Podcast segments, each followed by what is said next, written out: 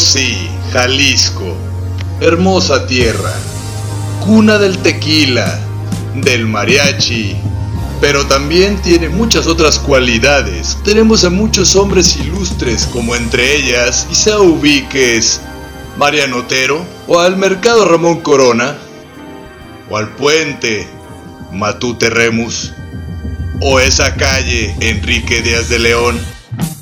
Bueno, todas esas calles tienen el nombre por una persona. Todos ellos en la rotonda de los hombres y mujeres ilustres. Aquí en Rotonda Digital te mostraremos a los próximos en estar ahí, alrededor de todos esos pilares. Así que sin más ni más, bienvenido a Rotonda Digital.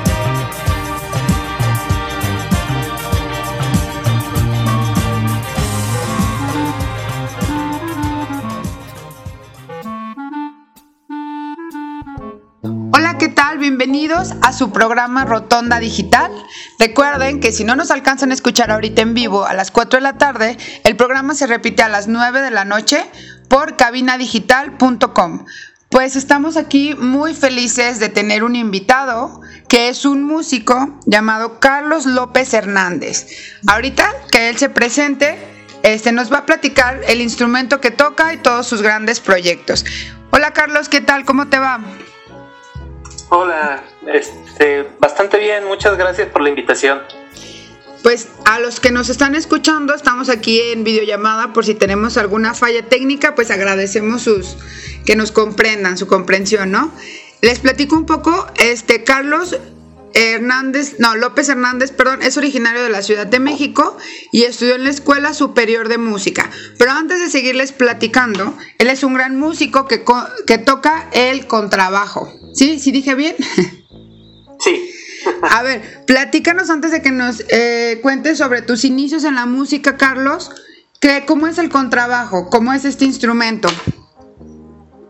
Bueno, el contrabajo viene siendo el instrumento más grande de cuerdas que encontramos en la orquesta. Si, si, han ido, si alguien ha ido a algún concierto de orquesta, es el instrumento que está hasta atrás de, los violonchelos, está bastante grande. También se, se ve mucho, por ejemplo, en los grupos de jazz, en diferentes estilos de música. Es un instrumento de cuerda, como te digo. ¿Y quieres que te vaya platicando lo de mis inicios? Sí, a ver Carlos, platícanos cómo iniciaste tú en esto de la música, si alguien de tu familia tocaba también el contrabajo, otro instrumento, o bailaba, no hacía algo de, hacías algo de arte. ¿Cómo inicia la carrera de Carlos como artista? Bueno, todo empezó este viendo a mis hermanos que tocaban entre ellos de hobby, así con la guitarra, entre los amigos, el cotorreo como que ese fue mi primer acercamiento. Ya posteriormente empecé a tener ganas de estudiar. Tuve la cosquillita de decir, oye, me gusta bastante esto del arte, entonces vamos a empezar a hacer algo más serio. Oye, Carlos, antes de que, que, nos platiques de que empezaste a investigar, ¿tú llegaste a tocar algún instrumento de niño? ¿Estuviste en algún, aunque sea en el coro de la iglesia? Te digo porque yo una vez hice un casting a un coro yo siempre soñaba con ser cantante, ¿no? Y nunca me aceptaron, ¿tú crees? Que porque con trabajos puedo hablar, entonces no sé si tú tuviste alguna experiencia así también de, de niño o ya hasta la universidad. Sí, sí estuve en un par de grupos en una casa de cultura de esas chiquitas que están en la colonia. Ahí fue cuando empecé a estudiar. Yo empecé a tocar la guitarra, como te digo, por, por mis hermanos. Ya después con unos amigos empezamos a hacer proyectos de música y casi como todos los bajistas empiezan con la guitarra y te dicen, oye, ¿quieres probar con el bajo? Dices, órale, está bien. Entonces ahí empecé a probar con el contrabajo y ya posteriormente te digo que empecé a buscar alguna escuela. Ah, ok. Pero entonces tú empezaste tocando la guitarra como hobby, tocabas con tus hermanos, le llevaban serenata a tu mamá el 10 de mayo o, o solo ya de manera muy formal en un grupo en la, en la Casa de la Cultura, ¿me platicas? Ahí sí, ahí empecé medio formal, por así decir, con la guitarra, pero sí, era más el cotorreo. De ¿Qué edad tenías, Carlos? Mm, cuando fue esta etapa de la guitarra, yo creo que tenía como 14, 15 años. El contrabajo ya lo conocí hasta los 16. Hasta los 16, bueno, ya un año más grande. Pero entonces desde niño escuchabas música y decías, yo quiero tocar algún instrumento. Sí. O sí, sea, siempre- chiquito Me gustaba. ¿Eh, ¿Tus papás son alguien de tu mamá, tu papá se- también son artistas o no nada que ver con la música? No, de hecho yo soy el primero de la familia. Sí, fue bastante divertido eso. Oye, ¿qué te decían tus papás si te apoyaban? Digo, porque muchos en otros programas siempre platicamos, ¿no? Por lo general cuando nos toca entrevistar que no, pues que me iba a morir de hambre si me dedicaba a esto de la música, del teatro, del baile. O tus papás que dijeron, va, te apoyamos. Tiene talento el muchacho. Sí me apoyaron, siempre tuve el apoyo de la familia, solamente que, como dices, eso- esos miedos los tiene todo mundo. Sí, mi familia igual, lo primero que dijeron fue, oye, pero ¿y de qué vas a vivir? ¿Cómo le vas a hacer? ¿Cuál, cuál- ¿Cómo es el campo laboral de un músico? La ventaja fue que, por ejemplo, mis hermanos tuvieron esos miedos, pero lo primero que me dijeron fue, a ver, haz esto, revisa todo el campo laboral que tiene, las posibilidades a las que puedes llegar, todo, y este, coméntalo para que nosotros ya sepamos que pues, las cosas que puedes hacer. Y dicho y hecho, empecé a investigar, les dije, ah, ¿sabes qué? El mundo de la música tiene muchas vertientes, tiene muchas cosas. Puedes hacer grupos de- desde música popular, grupos de jazz, grupos Puedes de dar cosas clases. dar clases y les dije lo que yo quisiera es ser músico clásico, músico de una orquesta. Oye, pero entonces tenías lo que estudié. 16 años cuando ya sabes cuál era tu vocación. Sí, Oye, qué padre, qué joven. Digo, yo siempre era como, ya tenía, que quería hacer una cosa. Todavía mis 20 años ya estaba, ya había cursado tres carreras diferentes. Entonces, qué padre que tú desde niño ya tenías bien formado qué era lo que quería. ¿Alguna vez de niño llegaste a ir a algún teatro, escuchaste alguna filarmónica? ¿O ¿Cómo sabías que tú querías ser parte de una orquesta? Eh, pues te digo, todo empezó más bien de niño. Yo quería tocar la guitarra porque veía a mis hermanos. Eso era lo primero. O sea, yo no sabía que ni siquiera conocía las orquestas. Yo creo que empecé a conocer las orquestas por las caricaturas que uno ve así de los Looney Tunes. Ah, que siempre el los- maestro, ¿no? Ajá, ahí fue la primera vez que empecé a ver orquestas. Y ya cuando estás en la secundaria ya empiezas a escuchar un poco más y ahí fue cuando ya empecé a conocer la música clásica. Y ahí fue cuando te metiste más al mundo de la música clásica y entonces tú estudiabas en la secundaria, por ejemplo, y aparte estabas estudiando en la Casa de la Cultura o ya te metiste después eh, a los 18 años a algún conservatorio o cómo fue esa trayectoria? Cuando, te digo, empecé con la Casa de la Cultura con guitarra y ahí también había un pequeño ensamble, una pequeña orquesta de que pues sí, estaban estudiando algo de música clásica. Ahí fue cuando yo empecé ya a estudiar un poquito el contrabajo. Para ese momento yo ya estaba empezando la preparatoria.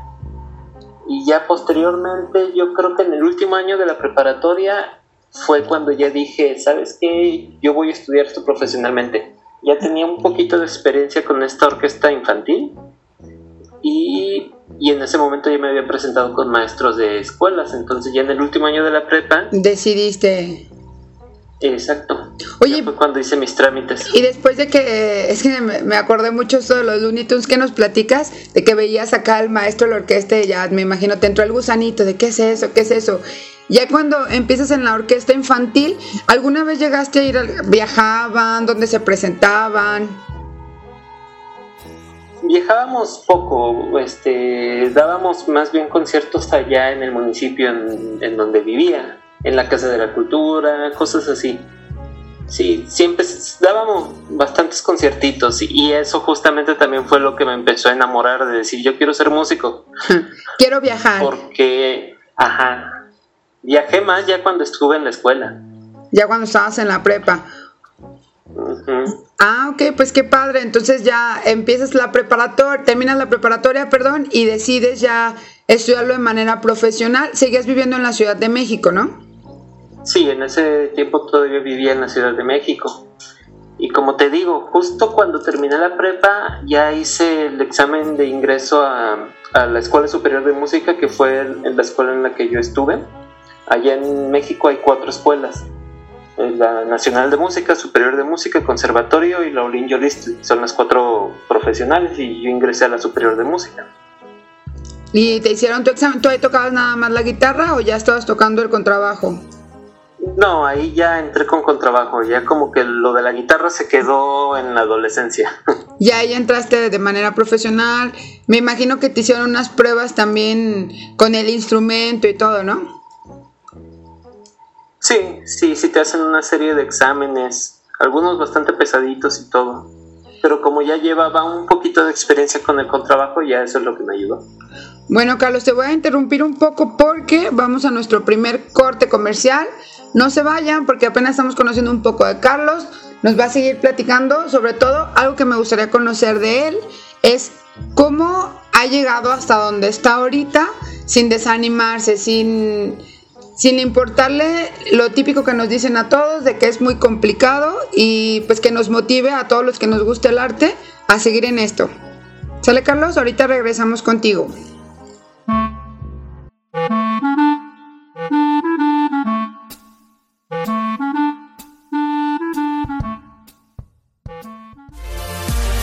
Hola, yo soy César Valdovinos de la tía Sam y su vaca roja. Te invito a pasar a Cervecería Montreal y disfrutar la variedad de alitas y las hamburguesas.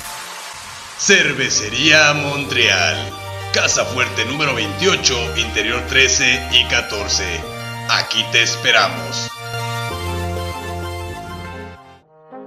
En Cabina Digital tenemos una gran variedad de programas de interés para ti. Tenemos desde terror, salseo, sexualidad y entretenimiento. Sintonízanos todos los días. Revisa el menú en cabinadigital.com y no te pierdas ninguno. Cabina Digital, lo que te interesa escuchar.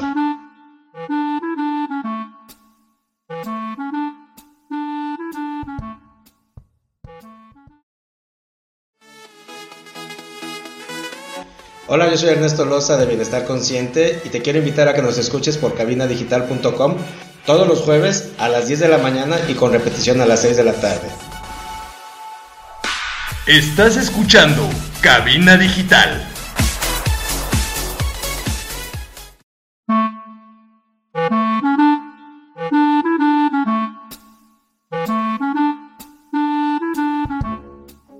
Y pues estamos de vuelta aquí con nuestro invitado Carlos López Hernández, que viene desde la Ciudad de México, pero actualmente vive aquí en Jalisco. Y antes de que nos siga platicando cómo llegó a formar parte de la Filarmónica aquí en Jalisco, vamos a hacerte las preguntas aleatorias para conocer un poco más de ti. ¿Estás listo, Carlos? Sí, adelante. Ok, la dinámica de esta de este juego es de que vas a contestar con lo primero que venga a la mente. No importa lo que se te ocurra. ¿Sale? Ok. Ok. ¿Cuál es tu película favorita? Eh, yo creo que Los Avengers. Los Avengers. si fueras un superhéroe, ¿cuál serías? Eh, híjoles, Iron Man. Iron Man. Muy bien. ¿Tienes alguna fobia? ¿Alguna fobia? Mm, creo que un poco de claustrofobia tal vez. Estar en los lugares cerrados como que dices no. Sí, exacto. Ok, ¿qué le gusta hacer a Carlos en sus días libres? Ah, yo creo que armar rompecabezas. Armar rompecabezas. ¿Cuál es el rompecabezas más grande que has armado? ¿De cuántas piezas? En general son de mil piezas los que armo. ¿Y tardas mucho? Eh, yo creo que ahorita que estamos en cuarentena he hecho un rompecabezas hasta en tres días. Mira qué rápido. Yo no, te comento, nunca he armado un rompecabezas, es uno de mis objetivos. Yo creo que ni de 50 piezas de esos que son para niños, jamás. Digo, sí sé cómo se arman y todo, pero nunca. Bueno, Carlos, ¿cuál es tu serie favorita? Mi serie favorita, eh, yo creo que Juego de Tronos. Juego de Tronos. ¿El final te gustó? No lo vamos a espolear por si alguien no la ha visto. Eh, más o menos sí. Estuvo aceptable. Aceptable. ¿Cuál es tu libro favorito? Mi libro favorito es Cien años de soledad. de Gabriel García Márquez, muy bueno. ¿Te gusta viajar? Sí, me encanta. Si pudieras entrevistar a alguien del tiempo que sea, no importa que ya esté muerto, ¿a quién te hubiera gustado entrevistar o conocer? Alguien a quien... Uh, pues como ahorita tengo mucho en mente lo de la música, yo creo que a Giovanni Bottesini, que fue el mejor contrabajista del mundo. Eh, ¿De qué año es? ¿Ya falleció? ¿Es de los primeros? Sí, sí, estamos hablando de hace 150 años casi. 150 años, ¿te hubiera gustado entrevistarlo? Sí, hubiera sido genial en su vida. Ok, ¿dónde te ves en 5 años? ¿Dónde me veo? Yo creo que seguiría aquí en, en Guadalajara. Realmente me fascinó esta ciudad. ¿eh? Te atrapó igual que a mí, dijiste, ya me quedo aquí, en tierras tapatías. Sí, sí, yo llegué aquí, desde que llegué dije, no, ya, aquí me quedo. Estoy muy a gusto. Ok, pues hablando de eso, ¿qué prefieres? ¿Tortas ahogadas o tacos? Ah, yo creo que tacos. Tacos, yo también, siempre soy más de los tacos. ¿Cerveza o tequila? Cerveza. ¿Playa o montaña? Eh, montaña. Montaña. ¿Y qué soñabas con ser de niño? De niño yo quería ser arquitecto. Y después escuchaste la- a tu hermano tocar la guitarra y ¿qué dijiste? Me cambio. Me cambio Ajá, la música. Pues Sí, sí, fue como un cambio muy extremo. aprovechando eso del, del cambio extremo, síguenos platicando, este Carlos, nos quedamos en el bloque pasado que tú habías este ya hecho trámites para entrar ya de, de manera, pues ahora sí más profesional a tocar el contrabajo, ¿no? Y entonces, eh, ¿estudiaste cuántos años? ¿Qué, ¿Cómo seguían tus proyectos? ¿Al mismo tiempo estabas en algún otro grupo, en una orquesta? Pues la carrera, fíjate que a pesar de lo que mucha gente no conoce, la carrera de música es tremendamente larga. La- Ya una formación profesional, estamos hablando de mínimo ocho años. ¿Tantos años? Yo pensé que la más larga era la de ser médico, ya ves que luego las prácticas y no sé qué. También entonces los músicos. Sí, de hecho hay escuelas en las que el estándar, por ejemplo el Conservatorio Nacional, creo que el estándar son casi 10 años. Sí, sí son demasiados. Y en la tuya eran ocho. En la mía eran 8. Sí, creo que sí Eran son. ocho, entonces, muchísimo. Yo, por ejemplo, hice un año de preparación para poder entrar a la escuela. Entonces, en teoría, fueron nueve años todavía. Un año de preparación. ¿Y cómo eran las preparaciones, Carlos? ¿Qué hacías? ¿Cómo te ponías a estudiar? ¿Qué escuchabas Iba- música y descubrías las notas? No sé, pues no sé, no me imagino cómo son las pruebas de, de complicadas para un músico. Sí, pues era este entrenamiento auditivo, pero más que nada eh, es ir a clases de instrumento y ya llevar como cierto nivel en el instrumento ya para los exámenes. Y tú ya con el contrabajo tenías que ya estar bien preparado para tu, tu examen. ¿Aceptan a muy pocos ahí en tu en la escuela en la que entraste? En el momento en que yo entré, que pues ya fue hace 16 años, ¿Mm? sí, había todavía, todavía era relativamente fácil entrar.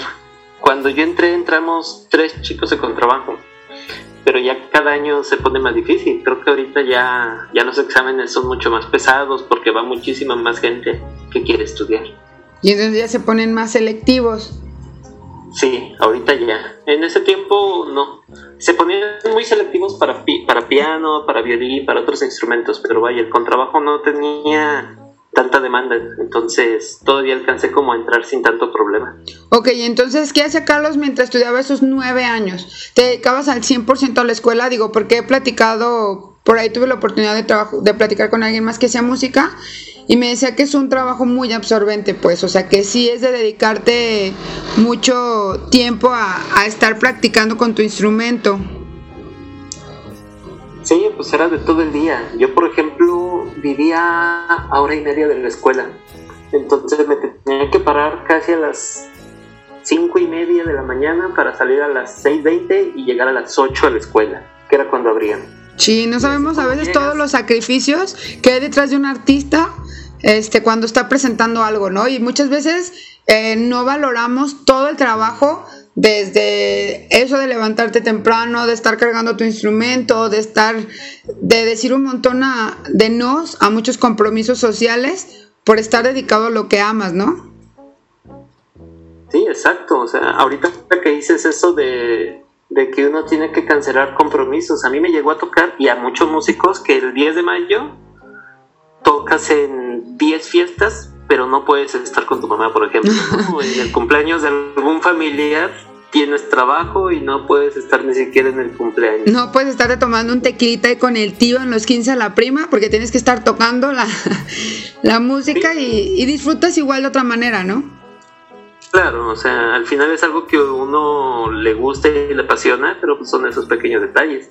Y yo hubo muchos años en que en Año Nuevo nunca estuve con la familia porque me tocó estar trabajando. ¿Y qué hacía Carlos para decirle, no, voy a seguir en esto? ¿Hubo algún momento en el que decías, ya no, o sea, esto no es para mí, es muchísimo tiempo lo que tengo que estudiar, mejor hubiera estudiado medicina? Ah, no es cierto. Saludos a todos los médicos que también, mis respetos para sus sacrificios. Pues sí, no te niego que es, es, bastante difícil. Hay muchos momentos en los que uno se siente muy presionado y estás a punto de tirar la toalla. Es muchísima presión, pero pues gracias a muchos compañeros que me estuvieron apoyando, mis maestros, a mi familia, dije, no, yo voy a seguir en esto, a ver hasta dónde llegamos.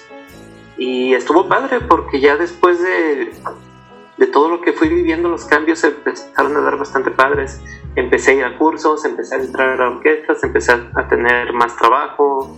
Gracias a la música he viajado tanto por el país y en el extranjero.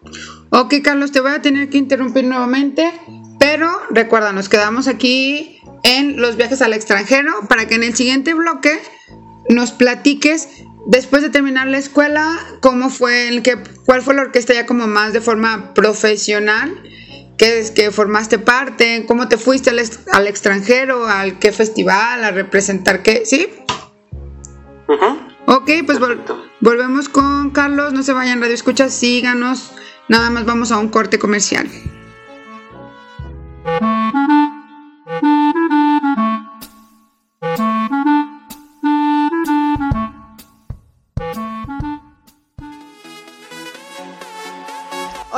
Soy Hilda de Bienestar Consciente. Recuerda todos los martes a las 10 de la mañana y 6 de la tarde escucharnos a través de cabinadigital.com.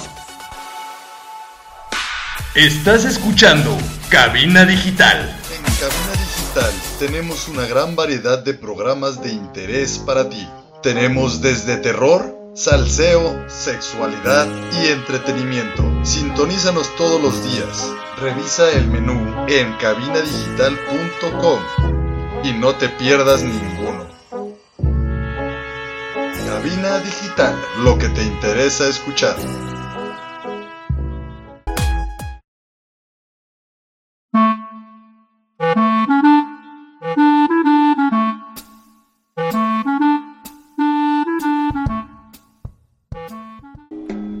Hola, nosotras somos Mire Cisneros y Gabriela Valle. Y nosotras usamos Strong Clothes.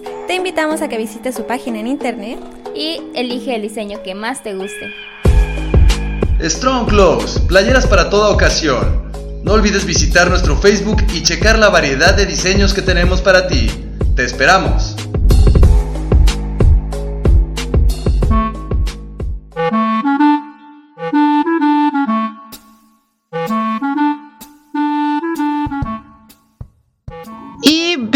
Nuevamente a su programa Rotonda Digital por cabinadigital.com. Recuerden que los que no nos alcanzan a escuchar hoy ni en vivo ni en la repetición a las 9, nos pueden escuchar a partir del siguiente día, o sea, el miércoles o jueves, más tardar en Spotify.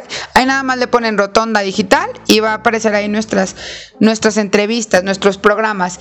Y pues continuamos aquí con nuestro invitado Carlos, que es contrabajista y nos estaba contando que ya terminar sus nueve años de, estudio de música, empezaron los proyectos padres. Platícanos, Carlos, ¿qué vino después de eso? Pues vinieron varias cosas. De hecho, fíjate que mi experiencia orquestal la tuve casi desde el principio de mis estudios. O sea, tuve bastante suerte. Cuando ya estaba todavía en el nivel técnico o medio superior, por así decir, que eran los primeros años de estudio, tuve la suerte de estar en varias orquestas juveniles. Estuve incluso en la Sinfónica Juvenil Carlos Chávez, que es una orquesta bastante destacada allá en la Ciudad de México.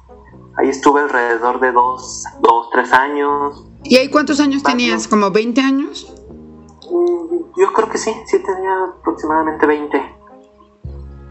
¿Estuviste en esa orquesta y después?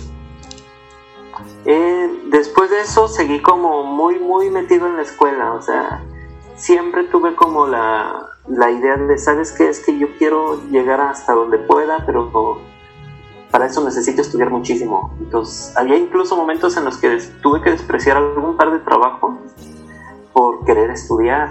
Eso fue bastante pesado, pero fíjate, eso me trajo muy, muchas cosas muy buenas, porque cuando terminé el tiempo que estuve en la Carlos Chávez, hubo audiciones para un par de cursos, hubo uno en Estados Unidos y lo gané. ¿Lo ganaste? O sea, hiciste la audición, lo ganaste, ¿y a dónde te fuiste a Estados Unidos? Ajá fue un curso de música de cámara que se realizó en Norfolk, Virginia. Órale, qué padre. ¿Y cuánto tiempo fue el curso? ¿Nada más ibas tú de aquí de la Ciudad de México?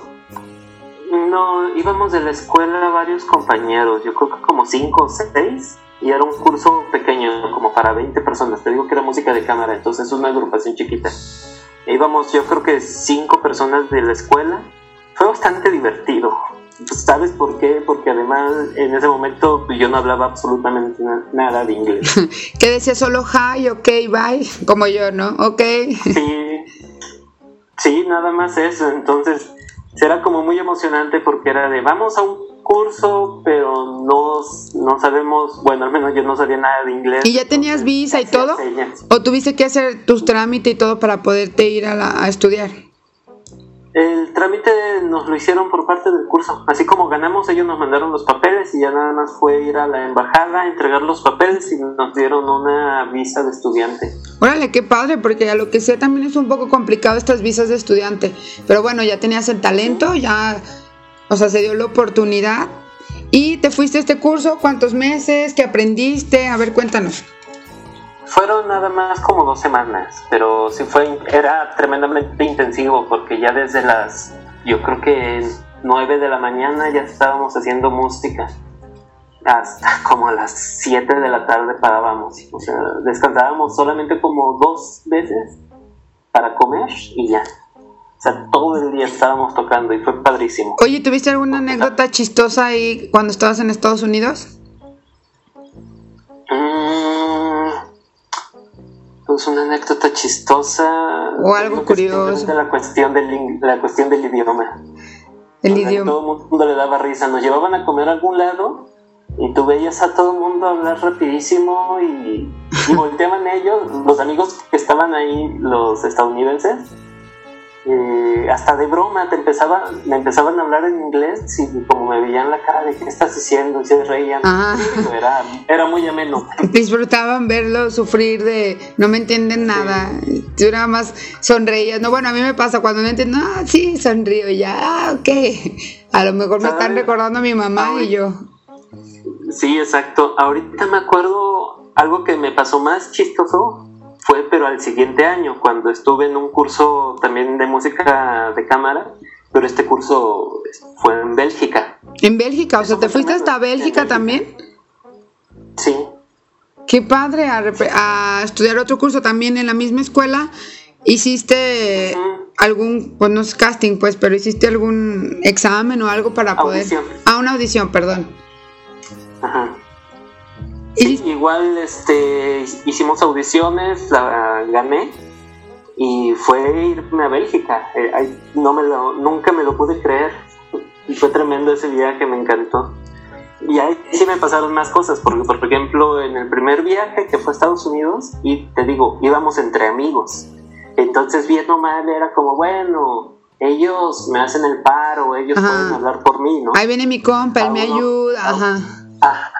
Exacto, pero en Europa yo seguía sin hablar inglés. O sea, no sé, no me ha dado como meterme a estudiar idiomas, entonces... No, pues estabas tan ocupado en la música, oye, nueve años y todo música, pues ¿a qué hora estudiabas inglés? sí, o sea, y ese viaje sí fue tremendo porque, por ejemplo, ya cuando llegué, me encantó, llegué al aeropuerto allá y me esperaba un, un chofer del festival y ya me llevó a la ciudad, entonces era como de, ¿qué le digo al señor, no? llego, a la, llego al hotel, ya dejo mis cosas y se me ocurrió salir a conocer la ciudad, bastante hermosa. O sea, estuve en la ciudad de Kent.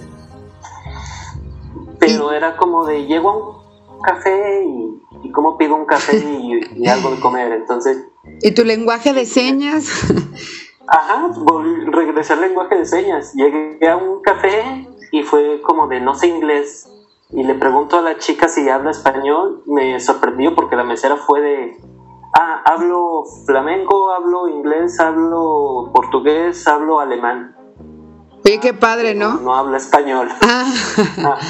y tú. Yo de, ok, pues... todo menos español. Ajá, todo menos lo que yo hablaba. Y terminé así señalándole un, un pastel que y señalando en fotitos el café.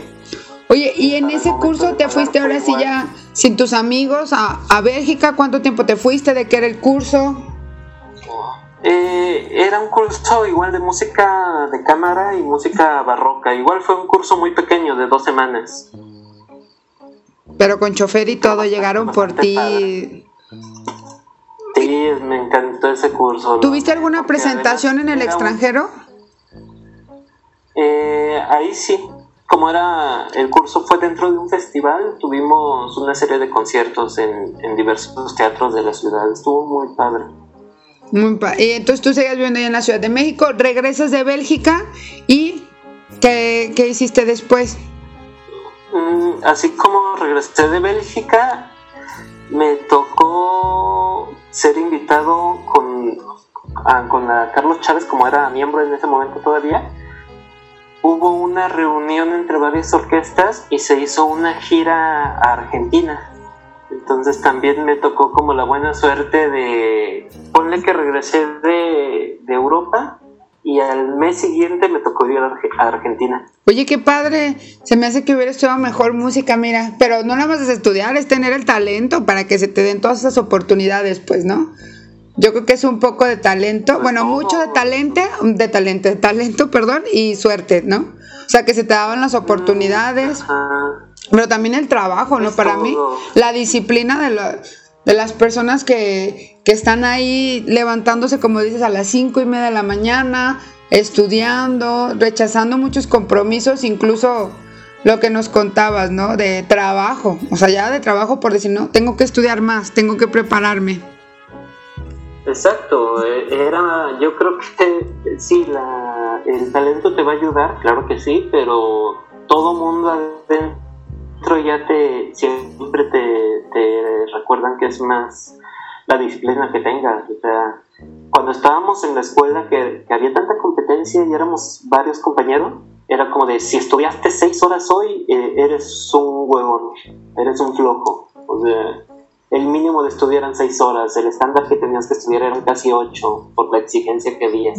Sí, ocho horas. O sea, la verdad, te soy honesta, yo no me imaginaría que un, o sea, que un músico estudiara tantas horas de dedicación. Que me imagino que sí, porque, o sea, si yo para tocar la flauta en la escuela, no, ni con las tres horas, cuatro que me daban a la semana podía ni aprenderme ni la del himno de la alegría, con eso te digo. O sea, era un instrumento y de manera profesional, ¿no?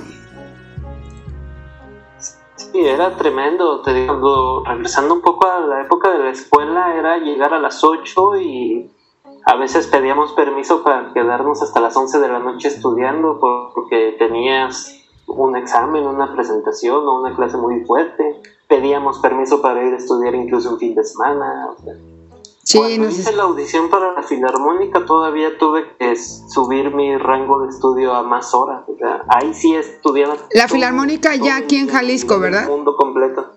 Sí. No, pues es que sí, es impresionante la coordinación, la disciplina, el trabajo en equipo para poder escuchar una, una orquesta, ¿no? Para poder producirla, más bien. Bueno, este, no te vayas, Carlos. Ya vamos por nuestro último bloque. Te platiqué que se pasaba muy rápido. Y para que nos cuentes qué es lo que estás haciendo actualmente, si a lo mejor tienes algún video que nos puedas compartir por ahí para poderlo, para poder escuchar este tu trabajo, ¿sale? Y regresamos, Radio Escuchas, no se vayan para terminar nuestra entrevista con Carlos López Hernández.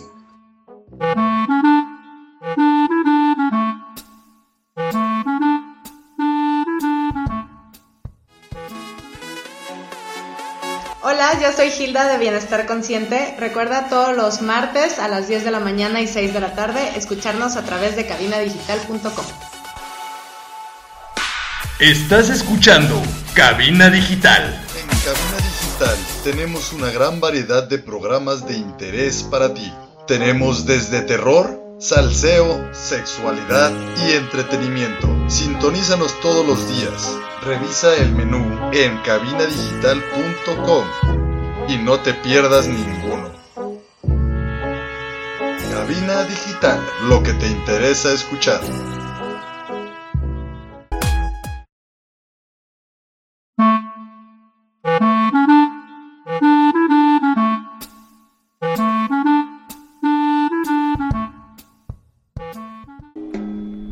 Hola, nosotras somos Miguel Cisneros y Gabriela Valle. Y nosotras usamos Strong Clothes. Te invitamos a que visites su página en internet y elige el diseño que más te guste. Strong Clothes, playeras para toda ocasión. No olvides visitar nuestro Facebook y checar la variedad de diseños que tenemos para ti. Te esperamos.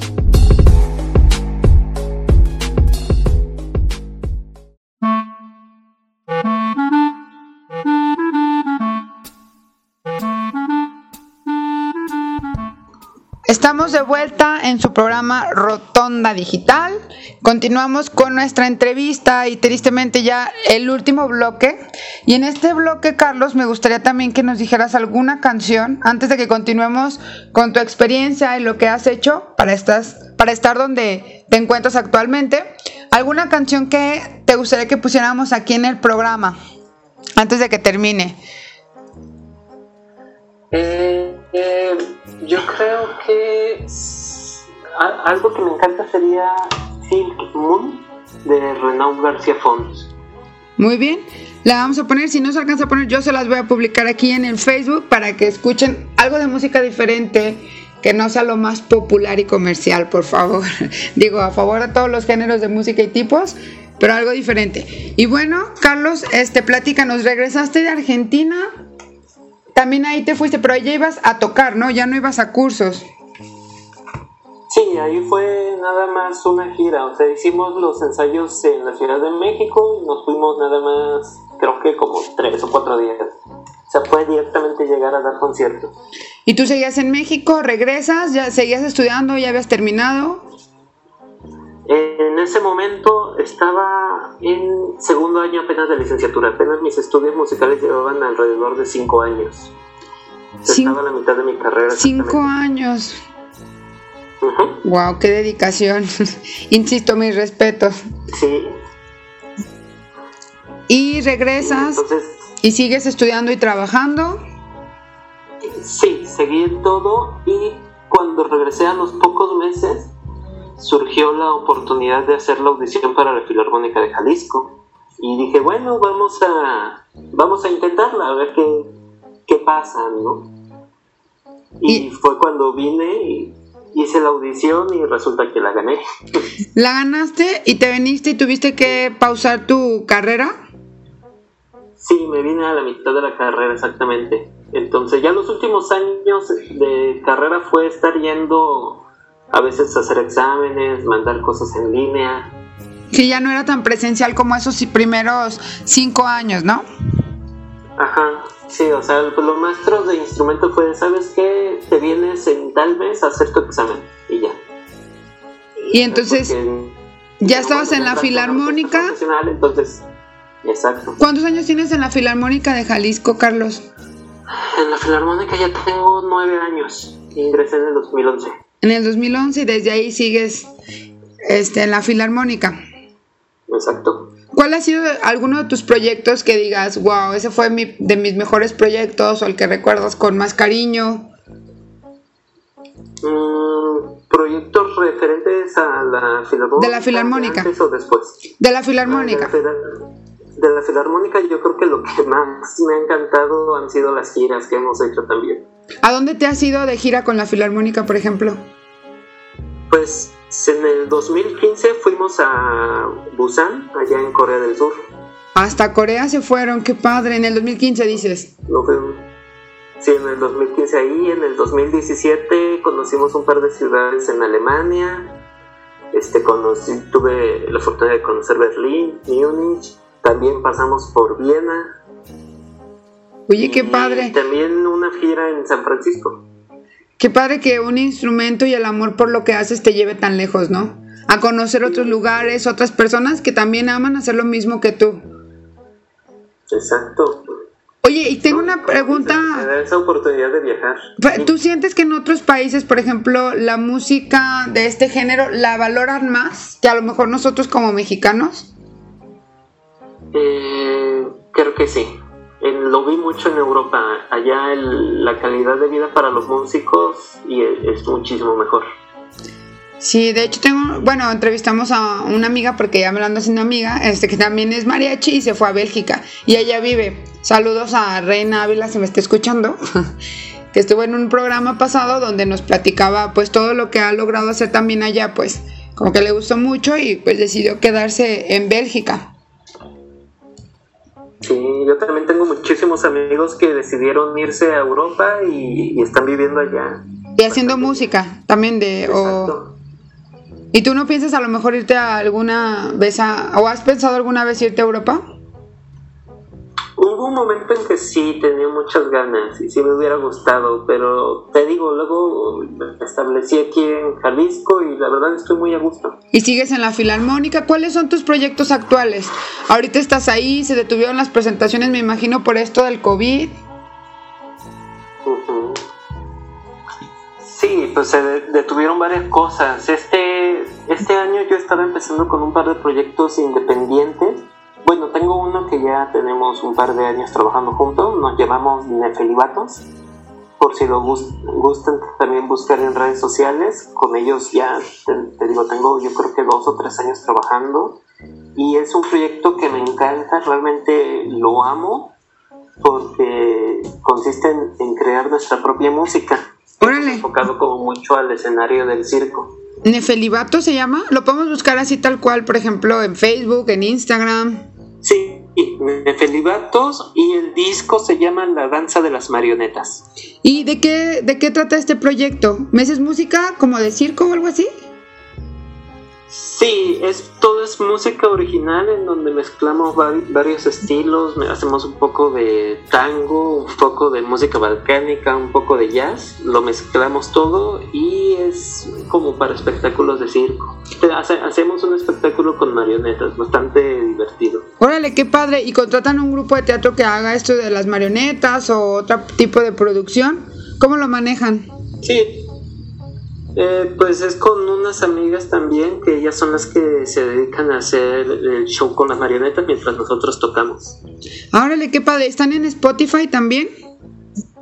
Sí, ahí nos pueden escuchar.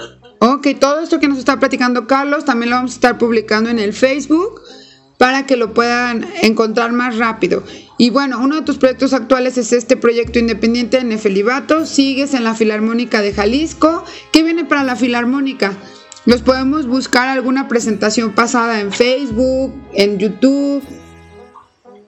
Sí, ahorita por lo mismo de la contingencia es- estamos teniendo, nos estamos enfocando mucho en las redes sociales. Entonces, si ustedes entran al Facebook de la Orquesta Filarmónica de Jalisco, pueden ver todos los videos de conciertos que se están retransmitiendo del año pasado. También estamos dando pláticas sobre los instrumentos, están dando clases sobre los instrumentos. Es, es- pues nos pueden buscar igual en, en Instagram y también en YouTube. En la Filarmónica de Jalisco. De hecho, hace poco antes del COVID, vi que hacían varias dinámicas y regalaban boletos, ¿no? Para poder ir a la Filarmónica. Sí, Entonces, sí, se hacía. Si alguien quiere empaparse de arte y de cultura, siempre va a haber formas, no se necesita tanto dinero, solo se necesitan ganas de aprender y de conocer cosas diferentes, ¿no crees, Carlos? Exacto. Y también me platicabas eh, fuera de, de aquí del programa que tienes un proyecto personal donde lo transmites en Instagram, si no mal recuerdo, los jueves en vivo, ¿no? Platícanos de ese proyecto, Carlos. Ajá, es una serie de pláticas que estoy haciendo con algunos compañeros. El programa se llama De Cuerdistas y más. Lo transmitimos lo que viene siendo lunes y jueves a las 7 de la tarde. Y es en vivo. Pues consiste en. es en vivo. De todos modos se queda grabado en mi plataforma. Si me gustan, si gustan buscarme en Instagram, estoy como Carlos-López-Base. Lo vamos a agregar también al Facebook para que lo busquen y puedan escuchar estas pláticas. Muchísimas gracias. Y sí, te digo, son las referentes como lo que estamos haciendo que ahí yo soy el que le pregunta a mis compañeros que nos cuenten sobre su vida, sobre el- su desarrollo musical, lo que pasa, la cultura está muy detenida en los escenarios. Es un momento en el que podemos también compartir todo lo que tenemos en las redes para que la gente tanto nos escuche y se pueda estar. Pues está muy padre tu proyecto, Carlos. Muchas felicidades a ti y a tus compañeros que se ponen a, compartirnos, ¿no? Para animar a todas las personas a, a que no desistan en, este, en estos proyectos culturales. Entonces, vamos a estarles publicando aquí todas las páginas que nos comentó Carlos. Y algo que les quisieras decir como consejo a los radioescuchas, a los que quieran desistir de hacer algo cultural. Mm, les diría que ahorita es un momento en el que, no ahorita, siempre es un momento para compartir cultura, para buscar nueva cultura. Como dijiste hace rato, que no nos quedemos con una sola cosa, ¿no? Sino que, que abramos la mente, abramos el oído y nos abramos a nosotros mismos para escuchar, para conocer más cosas. Es padrísimo. Muchas gracias por, por la invitación a tu programa también y a todo mundo les recomiendo que sigan este tipo de redes para que nos escuchen a todo mundo. Volviendo con lo de la filarmónica, perdón antes de que se me olvide, los jueves y domingos se están haciendo las retransmisiones eh, de los conciertos que del, del año pasado. Jueves a las ocho y media de la noche y domingo a las 12.30 del día. Y en Facebook, ¿verdad? Jueves 8 y media En Facebook. y domingos 12.30 para que veamos todas estas presentaciones. Si alguien se quedó con ganas de ir a alguna, si alguien incluso nunca escuchó una filarmónica, les platico yo la primera vez que fui, se me salieron lágrimas de la emoción que me hacían sentir. Yo era de las personas ignorantes, bueno, no ignorantes o a lo mejor de gustos diferentes que decía, ay, no creo, ¿no? Te imaginas algo súper formal y como nos lo venden en las películas, pero es algo que todos podemos disfrutar y que vamos educándonos también en esta parte, ¿no? O sea, no nada más abrirnos a lo a lo comercial, a lo popular, sino también darnos la oportunidad de conocer otros géneros y otros tipos de música. Pues muchísimas gracias, Carlos. Sí, de acuerdo. Y no se olviden de escuchar otros programas también muy buenos y divertidos en Cabina Digital. Gracias a todos nuestros radioescuchas. Y cuando gustes, Carlos, este es tu programa. Muchísimas gracias. Hasta luego.